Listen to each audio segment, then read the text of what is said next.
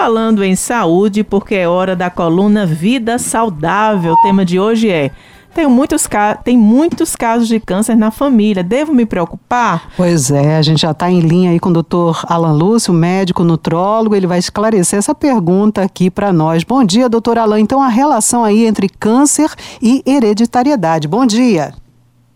Bom dia. Existe sim.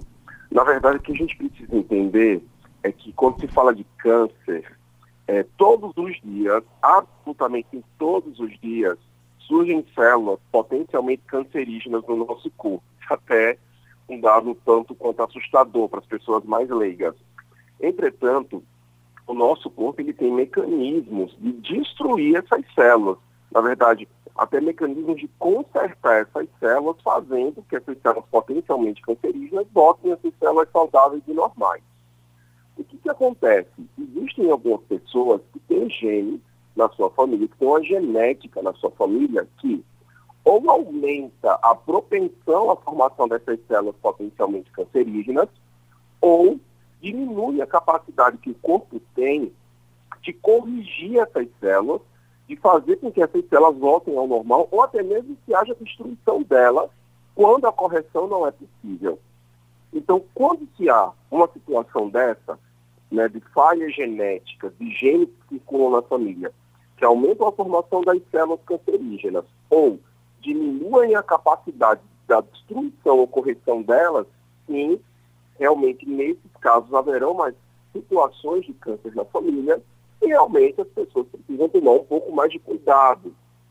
Que cuidados são esses? O que a gente poderia fazer para evitar situações como essa? Bom, no sentido da formação dessas células cancerígenas, a gente precisaria aumentar aí o uso de substâncias antioxidantes. Quanto menos oxidado estiver o corpo, menor probabilidade de formação dessas células. Então, o uso de vitamina C, de vitamina A, de vitamina E e outras substâncias antioxidantes ajudariam nisso.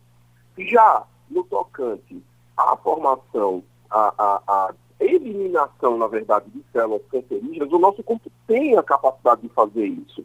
O sistema imunológico da gente, quando encontra células potencialmente cancerígenas, destrói. E aí, sempre manter uma boa imunidade ajudaria nesse contexto. Obviamente, com gerenciamento de estresse, a gente sabe que o estresse em excesso ele causa depressão, queda da imunidade. Então, bom gerenciamento do estresse, a gente tem uma nutrição balanceada, também para manter uma boa imunidade. Tá sempre a prática de atividade física, gente. As atividades físicas aumentam a imunidade de uma forma que vocês não têm noção. Tá? E, obviamente, claro, existem algumas suplementações que também podem fazer com que essa imunidade tenha um up, uma melhora, prevenindo, assim, é, o aparecimento do câncer.